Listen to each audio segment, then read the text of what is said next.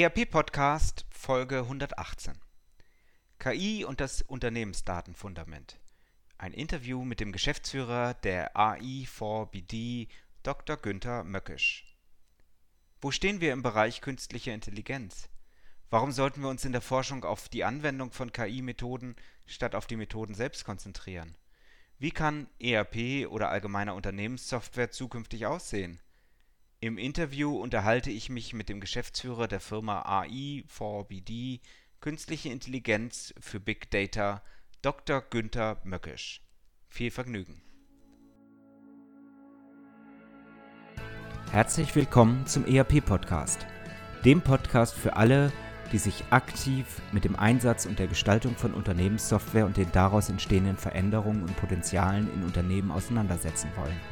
Mit diesem Podcast möchte ich Sie mit eigenen Gedanken und Interviews bei der Gestaltung moderner IT-Konzepte nebenbei, also zum Beispiel beim Spazierengehen oder Autofahren, begleiten.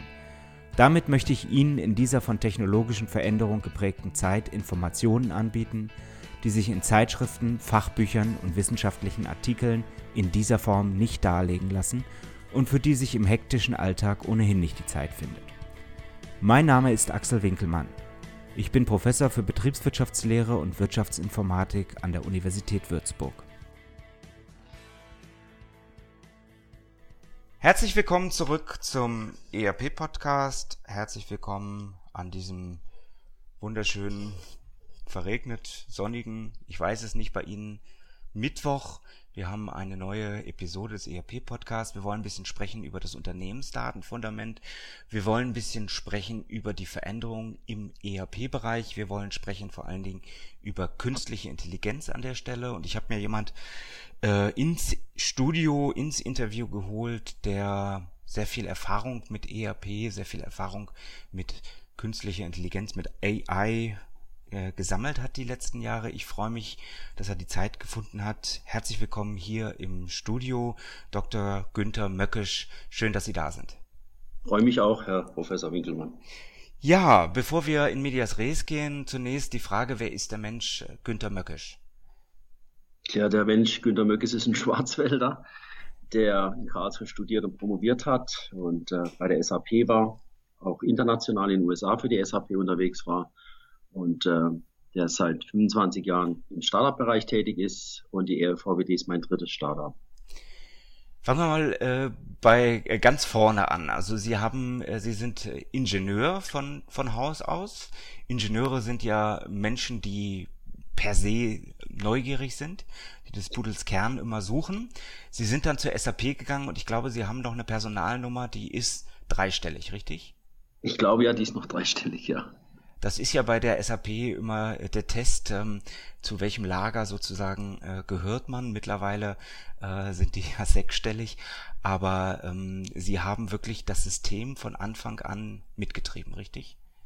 so, das war so, ich bin zu der SAP gekommen, ähm, 1900, das war 90 schon. Ich glaube, wir waren da 500 oder 600 Leute. Wir hatten noch am Markt das R2-System und meine erste große Aufgabe war, äh, die sogenannten Satellitensysteme an R3 anzukoppeln. Das war noch unter einer Schnittstelle von IBM, das werde ich auch nie vergessen, LU 6.2. Und dann haben wir die ersten R3-Systeme unter R2 gemacht, um dann später im R3 die Verantwortung zu bekommen für die gesamte Prozessindustrie. Was dann noch dazugekommen ist in der SAP-Zeit ist, was heute unter SAP-Zertifizierung am Markt läuft, waren die ersten Integrationen von Fremdsystemen, sei es CAD, PLM, MES, CAQ, an die SAP. Dieses Programm habe ich noch gegründet. Damals hieß es Open Application Group. Da haben wir dann mitgearbeitet in den USA. Und dann habe ich ab 1993 oder 94 habe ich dann die SAP Logistik in den USA gehabt und die Prozessindustrie weltweit. Das heißt, Sie sind von Waldorf rübergezogen in die USA, haben irgendwann die SAP verlassen, um dann Ihr erstes Startup zu gründen?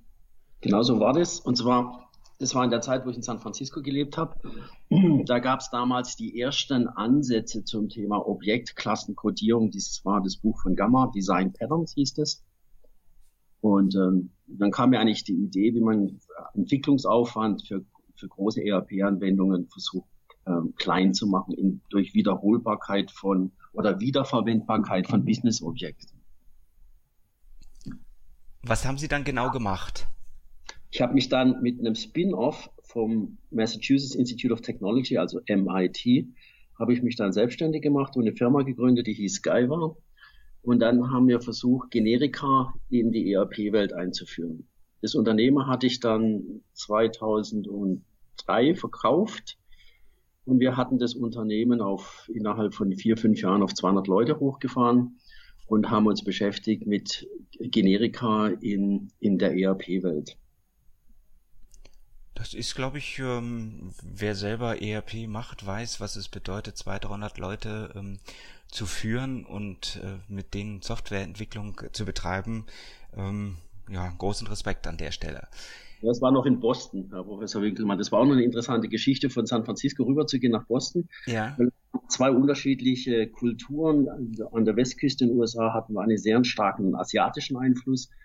Und ähm, dann drüben haben wir den europäischen Einfluss gehabt am MIT. War übrigens auch interessant, so eine kleine Episode am Rande, wenn Sie so als Karlsruher Wirtschaftsingenieur beziehungsweise promovierter Maschinenbauer dann nach, ans MIT kommen, dann, dann ist, hat man so eine Respektkomponente, weil das MIT war bei uns früher immer eigentlich das äh, Nonplusultra im Technikbereich. Und äh, da drüben zu arbeiten war dann schon hochinteressant für viele Jahre. Mhm. Wenn Sie das jetzt vergleichen, Sie haben äh, das deutsche Studium absolviert, Sie haben in Deutschland an der RWTH äh, promoviert und sind dann rübergegangen an eine Top-Universität in den USA. Können Sie die beiden Universitätstypen miteinander vergleichen? Also erstmal darf ich Sie leicht korrigieren. Ich habe an der Universität Fridericiana zu Karlsruhe promoviert. Also es war nicht die RWTH. Mit denen haben wir als gearbeitet, das nur nebenbei.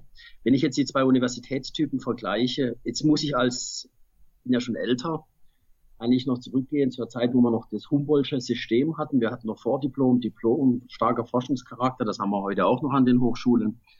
Aber der fundamentale Unterschied besteht eigentlich in der Anbindung der sogenannten Abgänger oder wie die Amerikaner sagen, die Alumni. Wenn Sie heute am MIT äh, studieren, dann haben Sie die Verpflichtung, wenn Sie abgehen, dass sie die Universität welt, äh, lebenslang unterstützen. Ob es MIT ist, ob es Harvard ist oder ob es äh, irgendeine andere Top-Universität ist in den USA, die haben alle Milliarden an der Seite liegen und sponsern damit Forschung und sponsern damit auch äh, Scholarships, wie man so schön sagt, also die Förderung von Hochbegabten. Und diese Finanzkraft, die die Universitäten da drüben haben, die haben wir in Deutschland nicht. Und das ist eigentlich traurig. Was auch ein bisschen äh, sich verändert hat über die letzten Jahre ist, wir haben ja in Deutschland versucht, dieses Bachelor und den Master zu machen. Das amerikanische äh, Highschool-System, Bachelor und Master, ist aber ganz anders angelegt als bei uns in Deutschland. Und wir haben dann eigentlich durch so eine Erfahrung, wenn ich jetzt junge Ingenieure oder Informatiker einstelle, wir haben eine, eher eine Verschulung bekommen, weil wir immer versuchen, sehr, sehr viel mehr Stoff in die äh, Köpfe zu bekommen. Und wir hatten damals eigentlich noch, als ich noch an der Universität Fridericiana war, wir hatten viel, viel mehr Freiheiten, äh, eigenständige Dinge zu tun, die am Rande des Studiums auch laden oder in anderen Fachgebieten. Das leidet heute ein bisschen. Aber der fundamentale Unterschied ist die Finanzkraft von amerikanischen Universitäten. Mhm. Sehen Sie fundamentale inhaltliche Unterschiede? es kommt aufs Fachgebiet an. Jetzt, Sie müssen in Amerika müssen Sie sich so vorstellen, die Amerikaner sind in allen Gebieten in einer kleinen Spitze Welt, Weltmarktführer. Die haben ganz wenige Top-Leute.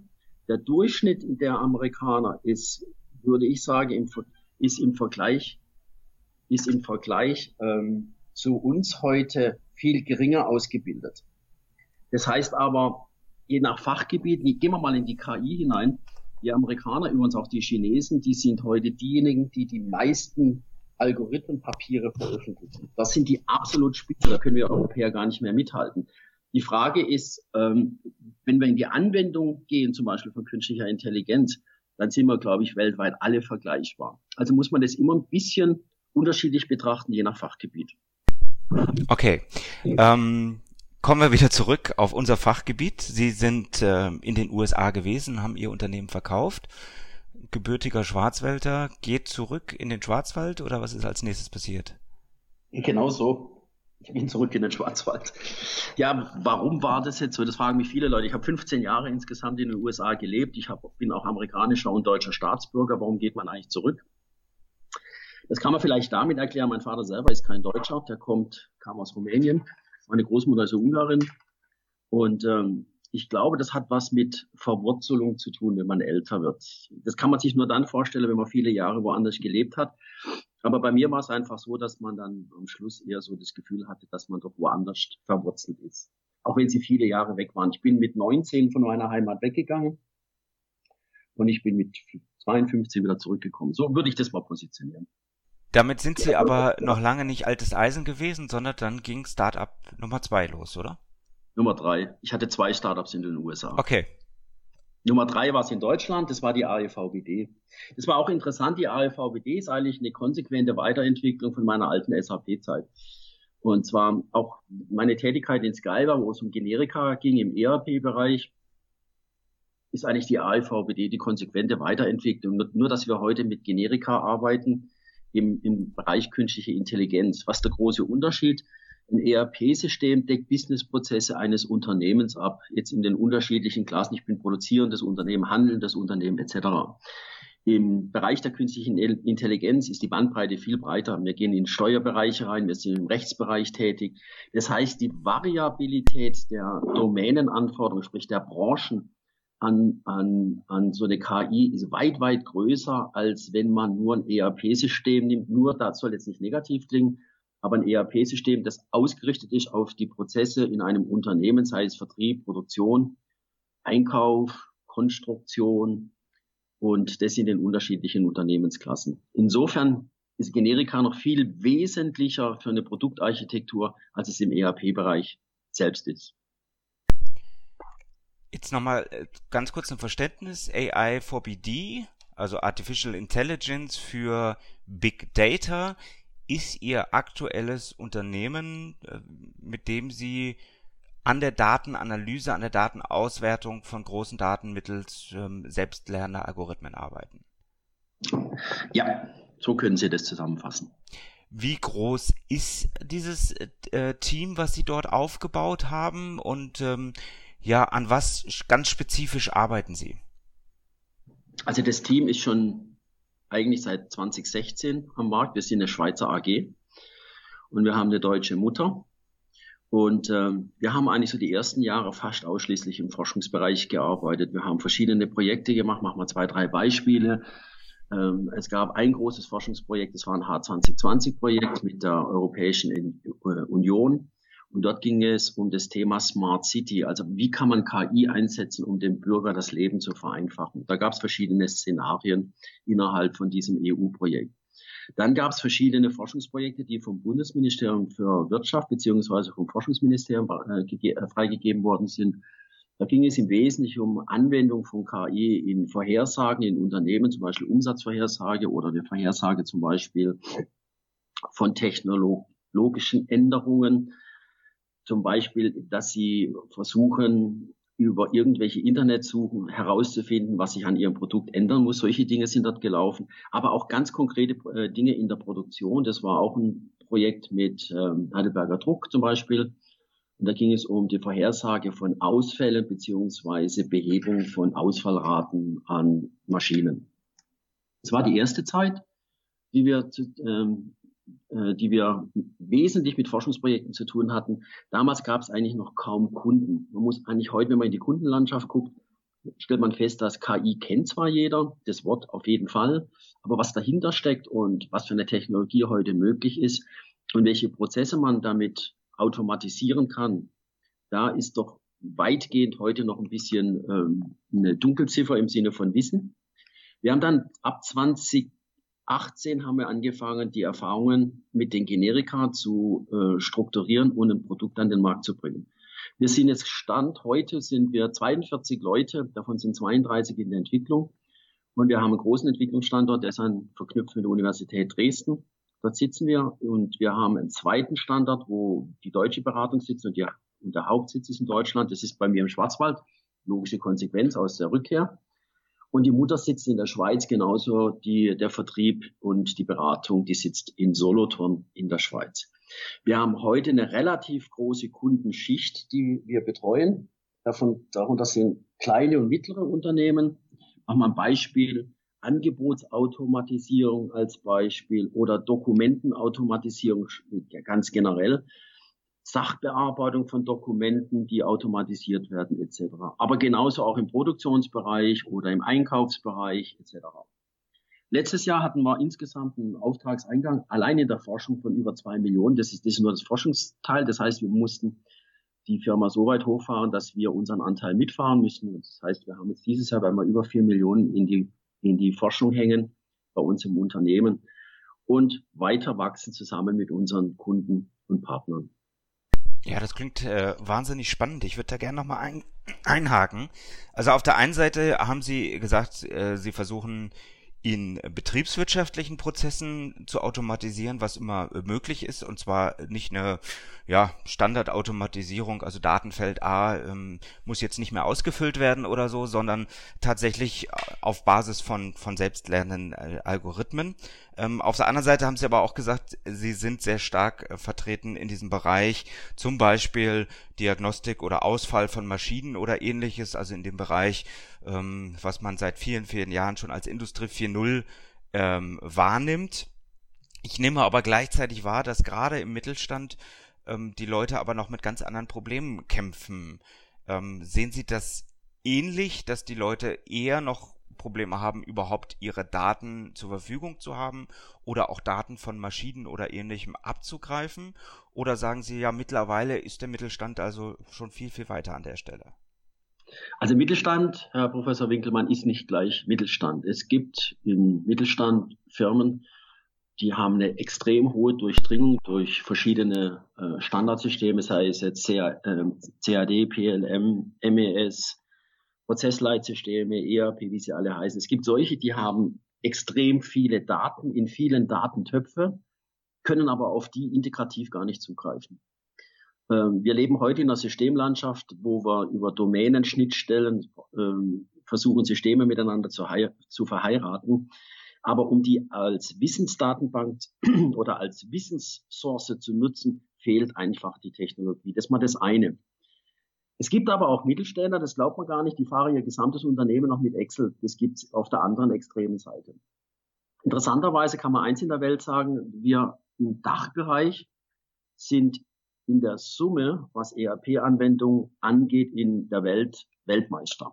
Es gibt also kaum ein Land oder kaum Länder wie Deutschland, Schweiz und Österreich, die so eine starke ERP-Durchdringung haben. Es gibt auch kaum Länder, in denen so viele auch mittelständische ERP-Anbieter liegen. Und es ist sicherlich kein Zufall, dass die SAP eine deutsche Firma ist, die bei den Großkunden Weltmarktführer ist im ERP-Bereich. Eigentlich haben wir hier, wenn man das sich genau überlegt, die besten Voraussetzungen, dass wir in Europa, also wir im Dachbereich, in der Zukunft die höchste KI-Anwendungsdurchdringung bekommen in den nächsten Jahren. Und das gilt für den Mittelstand genauso wie für Großunternehmen. Und wir damit im Anwendungsbereich, und das ist auch wichtig für die Forschung, dass wir nicht versuchen, viele, viele Professoren in die Welt zu setzen, die wieder nur Algorithmen machen, sondern mal gucken, wie man Algorithmen kombinieren kann, sodass sie bestimmte Businessprobleme lösen können. Darf ich noch mal ein Beispiel machen? Wir haben sowas wie Wissenscluster. Und dafür gibt es jetzt ein Produkt bei uns, das heißt äh, digitales Sekretariat. Und damit können Sie jegliche Art von Dokumenten analysieren. Ob das PDF-Dokumente sind, ob das Bilder sind, ob das, ob das E-Mails sind. Es ist eigentlich egal, ob das ähm, QM-Handbücher sind ähm, oder beispielsweise Online-Handbücher von Softwareunternehmen, spielt eigentlich für uns alles gar keine Rolle, ist immer die gleich, ist gleiche Wissenscluster. Um sowas aber abzudecken, kombinieren wir locker an die 50 unterschiedliche neuronale Netze, die immer wieder in Kooperation so eingesetzt werden, dass bestimmte Dokumenttypen unterschiedliche Netze durchlaufen. Aber das Ergebnis und jetzt wird das ganz interessant, ist immer eine sogenannte Struktur, eine Graphenstruktur. Das nennt man RDF. Das heißt, wir haben alles als eine, als Graphendaten zur Verfügung, die dann später von allen genutzt werden können. Diese Datenstrukturen, die heute im RDF vorhanden sind, die sind noch fast undurchdrungen. Die meisten Unternehmen kennen nicht mal das Wort. Der Hintergrund besteht dann darin, wenn Sie sowas mal durch eine KI-Automaten durchgelaufen haben, dann haben Sie die Möglichkeit, dass alle im Unternehmen auf die gleiche Datenbasis in einer menschähnlichen Sprache abfragen können. Und dahin werden wir in der Zukunft kommen, wenn die Anwendungs-KI in der Zukunft durchdringt, und zwar alle Unternehmen durchdringt, dann haben wir in Deutschland und in, oder überhaupt in unseren Dachländern die Möglichkeit, dass wir wieder an die Spitze kommen. Die Spitze im algorithmischen Bereich, die ist längst besetzt von China und von den Amerikanern. Das stört aber auch nicht, weil viele Leute nicht wissen, dass alle Algorithmen, fast alle Algorithmen, die in der Welt heute zur Verfügung stehen, als Open Source zur Verfügung stehen. Und damit kann jeder, der ein bisschen Mathematik, ein bisschen viel Mathematik und ein bisschen viel Informatik kann, kann mit denen arbeiten. Was viele auch nicht wissen, diese Algorithmen haben extrem hohe Halbwertszeiten. Es kann Ihnen passieren, dass ein Algorithmus super toll für ein bestimmtes Problem passt und sechs Wochen später kommt ein neuer Algorithmus hoch, der das Problem wesentlich besser abdeckt. Deswegen sollten wir in der Forschung und wir als Unternehmen eigentlich in die Anwendung von solchen äh, Automaten gehen und nicht versuchen, in der Forschung und auch schon gar nicht im Unternehmen neue Algorithmen zu entwickeln. Das ist ganz schwer.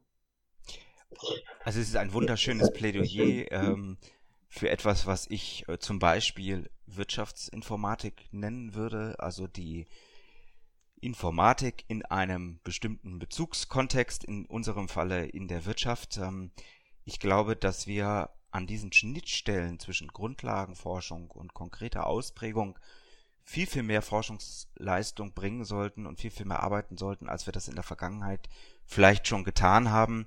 Ähm, ich bin sehr dankbar dafür, dass Sie das äh, so dediziert auch sagen an der Stelle.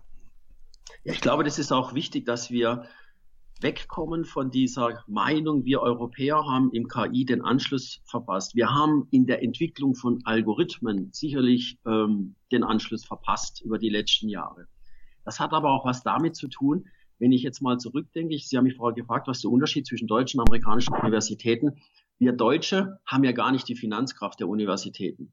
Und diese Grundüberlegung, dass Wissen, das vermittelt wird, auch was mit Finanzkraft zu tun hat, das hat sich, zieht sich bei den Amerikanern ja durch über die Risikobereitschaft von ihrem Venture Capital. Machen wir ein kleines Beispiel. Wir in Deutschland versuchen, wir haben letztes Jahr einen Bundeswettbewerb gehabt, den hat der Herr Altmaier herausgegeben. Da haben sich 230 Firmen beworben für 200 Millionen. Wenn Sie mal gucken, was allein in UiPath drin ist, das sind 500 Millionen in einer einzigen Plattform. Und wir haben letztes Jahr von den 235 Firmen haben wir 10 prämiert und der Top von 200 Millionen ist zusammengefallen zu 80 Millionen. Und das heißt, wir haben mit der Gießkanne jetzt 80 Millionen über 10 Firmen getan. Natürlich kommt da was raus. Aber diese geballte Kraft, die Finanzkraft, die gerade in, in Amerika noch viel extremer in China, nur die Chinesen ähm, publizieren ihre Daten nicht und die verwenden die KI für Dinge, die wir in Europa besser nicht tun oder nicht tun sollten. Aber das ist ein fundamentaler Unterschied. Mhm. Und jetzt mag ich mal einen kleinen Sprung machen zu Generika. Wenn Sie heute jedes Problem, das Ihnen als KI-Unternehmen über den Weg läuft, dediziert programmieren wollen, bis in die untersten Python-Schichten, die wir heute haben. Python ist übrigens die Sprache, mit der wir arbeiten, ganz unten in den Algorithmen. Dann haben Sie für jedes Problem einen Programmieraufwand. Was Generika tun, die versuchen quasi, die Probleme so zu abstrahieren, dass der Programmieraufwand minimal wird. Da reden wir von Faktoren. Wenn Sie sowas über Generika in der KI-Welt abbilden, dann sind Sie plötzlich wettbewerbsfähig, obwohl die Investition ein Bruchteil ist von dem, was heute so in der KI investiert wird. Und oft ist es dann auch so, wenn Sie heute in die Landschaft der KI-Unternehmen hineingucken, das kommen massenweise Startups im Moment nach oben, alle haben sie keine Generika. Alle haben sie einen Domänenbezug, also irgendwas Spezielles. Ich möchte dann eine, eine KI machen, zum Beispiel, um bei Druckmaschinen was zu ermitteln, etc. Das heißt, da ist von vornherein der Markt schon so beschnitten und die KI-Anwendung mit Algorithmen ist so heterogen und jeder kann das, der Mathematik und Informatik ein bisschen kann. Und da kamen wir genügend begabte Leute bei uns. Aber die Märkte sind nicht da und die Unternehmen können dann relativ schnell wieder vom Markt verschwinden. Die Verschwindungsrate in Deutschland beträgt 95 Prozent nach fünf Jahren. So ist es bei uns in Deutschland. Aber das heißt aber, weil sie so viel Aufwand haben und gerade im KI haben sie ja nicht nur den Aufwand in der Entwicklung, sie müssen erstmal den Aufwand in den Vertrieb stellen, damit sie einem Unternehmen klar machen können, wo liegt eigentlich der Vorteil. Und wenn sie dann kommen und sagen, ich brauche zwei Millionen bei Ihnen ein, ein dediziertes Problem, zu lösen, dann dürfen Sie das gern bei einem Großunternehmen machen, aber bei einem kleinen Mittelständler kommen Sie da nicht an. Sie müssen in Preisstrukturen kommen, wo wir zum Beispiel Angebotsautomatisierung für Millionen von Dokumente machen können. Und es muss im niedrigen sechsstelligen Bereich liegen, sonst haben Sie gar keine Chance. Und dann fängt an, die Effizienz von Generika richtig zu wirken. Das ist, glaube ich, so ein bisschen so wie letztlich in der ERP-Branche, in der wir sicherlich auch erst angefangen haben, ich sag mal auf Instanzebene ähm, Probleme in Software zu lösen ähm, und nach und nach festgestellt haben, dass wir eigentlich auf viel höheren Abstraktionsniveaus Software entwickeln müssen, wenn wir die Funktionalität in verschiedensten Unternehmen ausprägen wollen, richtig? Ja, ich darf vielleicht noch einen anderen, äh, also nicht nur im ERP-Bereich, da haben Sie völlig recht. Das ist ein bisschen abstrakter. Ich mache mal ein einfaches Beispiel. Ich habe meine Karriere angefangen bei McKinsey und musste zum Daimler. Der Daimler hatte damals drei Produktlinien. Das war die C-Klasse, die E-Klasse und das war die S-Klasse. Das war so die 80er Jahre des Daimlers. Und dann haben wir McKinseys damals vorgeschlagen, dass doch eine Klasse zu viel ist für die Kapazität des Unternehmens. Okay? Das waren quasi voll durchentwickelte Fahrzeuge, die nichts miteinander zu tun hatten. Dann kam in der Automobilindustrie das Thema Plattform auf. Plattform heißt, dass die Wiederverwendbarkeit von Teilen in unterschiedlichen Klassen von Fahrzeugen maximiert wird und damit die Wiederverwendbarkeit maximiert wird. Jetzt gehen Sie mal heute zum Daimler, gehen Sie mal zu VW, zu Audi, schauen Sie mal, wie viele Klassen die heute alle haben. Das hätten die nie geschafft, so eine Explosion von Produkten in 25 Jahren an den Markt zu kriegen, das zu pflegen, hätten sie nicht die Generika einer Plattform gehabt. Das ist, glaube ich, ein ganz guter Vergleich, um zu sehen, dass man die Wiederverwendbarkeit auch jetzt im Softwarebereich natürlich maximieren kann, wenn die Abstraktionslevel hoch genug ist. Darf ich vielleicht noch ein zweites Beispiel machen? Das erklärt es auch ganz gut. Wir reden jetzt heute in Deutsch, Sie und ich. Wenn man das mal abstrahiert, dann haben wir zwei etwas, das haben nicht nur wir, das hat unsere gesamte Kultur des deutschsprachigen Raums. Wir haben etwas, das nennt sich Grammatik. Die Grammatik ist die größte Wiederverwendbarkeit von sogenannter Domänenanwendung. Was ist eine Domänenanwendung? Gehen Sie heute mal zum Rechtsanwalt oder gehen Sie mal zum Arzt oder gehen Sie zu einem produzierenden Unternehmen im Automobilbereich. Dann haben Sie dort ganz spezielle Sprachanwendungen, die spezifisch sind für die, für die Industrie, für die Branche. Und was dazwischen liegt, liegt sowas wie, das nennen wir Allgemeinbildung. Also über der Grammatik haben Sie eine allgemeinbildende Schicht. Das ist ein Vokabular, das wir alle verstehen. Ob wir am Tisch sitzen, in ein Restaurant gehen, zum Arzt gehen, versteht jeder. Aber wenn Sie dann ins Unternehmen gehen und Sie haben einen speziellen Fall oder Sie gehen zum Rechtsanwalt, dann hat der ein ganz spezifisches Vokabular. Die Wiederverwendbarkeit der Grammatik ist maximal.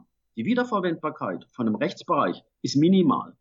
Und wenn Sie so Architekten dann haben Sie die Chance, dass die Grammatik so oft wiederverwendet werden, wie es geht. Und das ist der Vergleich auch mit der Plattformstrategie von Automobilisten. Und damit können Sie jetzt, wenn man jetzt in die KI guckt, den Entwicklungsaufwand absolut minimieren. Darüber würde ich wahnsinnig gern mit Ihnen sprechen. Ich äh, schaue ein bisschen auf die Uhr. Wir haben wieder unsere magische 30 Minuten Grenze erreicht. Ähm, das heißt, ich würde Sie gerne nochmal nächste Woche einladen, mit mir hier in dem Podcast weiter über das Thema KI, Generika, ähm, ERP, ähm, Unternehmensdatenfundament an der Stelle sprechen und ein bisschen noch tiefer in Medias Res reingehen.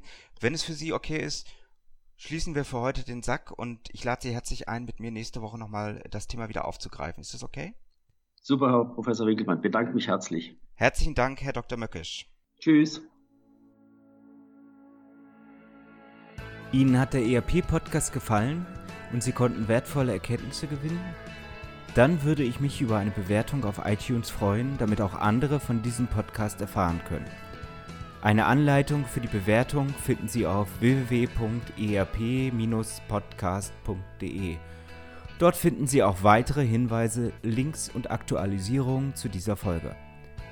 Das war der ERP-Podcast für alle, die sich aktiv mit dem Einsatz und der Gestaltung von Unternehmenssoftware und den daraus entstehenden Veränderungen und Potenzialen in Unternehmen, losgelöst von Fachzeitschriften, Büchern und wissenschaftlichen Veröffentlichungen, zum Beispiel beim Spazierengehen oder Autofahren, auseinandersetzen wollen. Mein Name ist Axel Winkelmann. Ich bin Professor für Betriebswirtschaftslehre und Wirtschaftsinformatik an der Universität Würzburg.